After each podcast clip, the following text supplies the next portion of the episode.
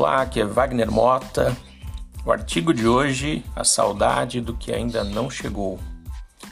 A saudade pode ser sentida de maneira sublime, desde que possamos lembrar de momentos positivos, como realizações e não como algo que gostaríamos de fazer novamente e não podemos mais. Assim, sempre que revisitarmos tais acontecimentos, poderemos sim revivê-los com alegria. O que venho falar aqui é sobre a saudade daquilo que ainda não aconteceu. Por estranho que possa parecer, isso existe. É um misto de expectativa e saudade. Você associa o que já viveu e projeta o que ainda não percorreu. Assim surgiu um vazio.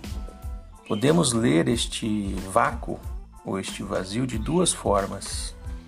A primeira, voltada para ausência, carência ou sentimento de solidão ou isolamento.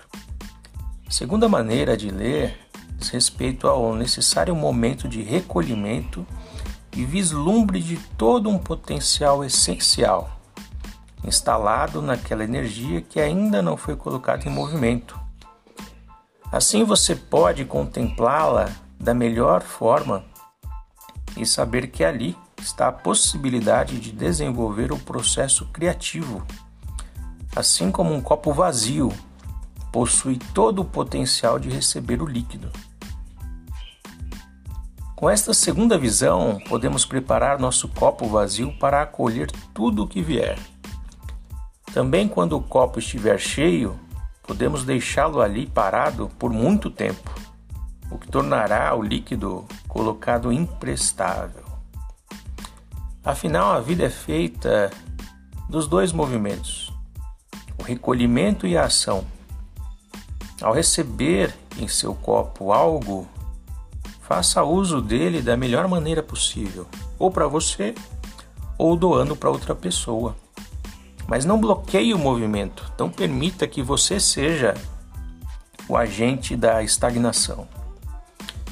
Uma imagem muito interessante que aprendi com um grande mestre chinês diz respeito a você fluir na vida. Ou melhor dizendo, deixar a vida fluir através de você. Como se fosse um copo sem fundo. Assim você não retém o líquido e não se apega a algo que chega até você. Seja bom ou não tão bom. Mas deixa fluir, assim como um rio, onde a água está sempre em circulação. Dessa forma, quando você olha para o rio, ele está sempre em processo de mudança. Nunca é o mesmo rio. Está sempre em movimento. Ele não fica quatro horas na rede social ou três horas assistindo séries de TV em sequência ele permite que a vida flua através dele e se encontra sempre receptivo para receber as garças, os peixes e a todos que por ali passam e o visitam.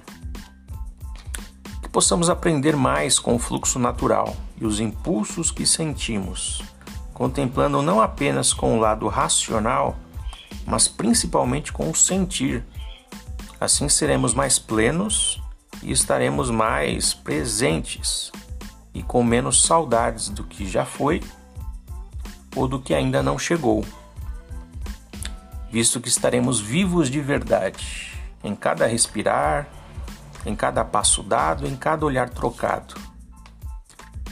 Nessa época em que há excesso de passado que gera depressão e excesso de futuro que gera ansiedade, fica a dica de olharmos com carinho para o passado, projetarmos com entusiasmo o nosso futuro, ou seja, de acordo com a origem dessa palavra, com Deus dentro de si.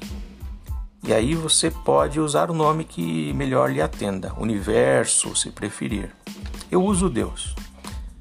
Mas concentrando a nossa energia naquilo que mais importa, novamente de olho no significado da palavra, que neste caso nem precisamos lembrar, que é um verdadeiro presente. Conheça-te e seja um case. Nos encontramos pelo caminho. Grande abraço.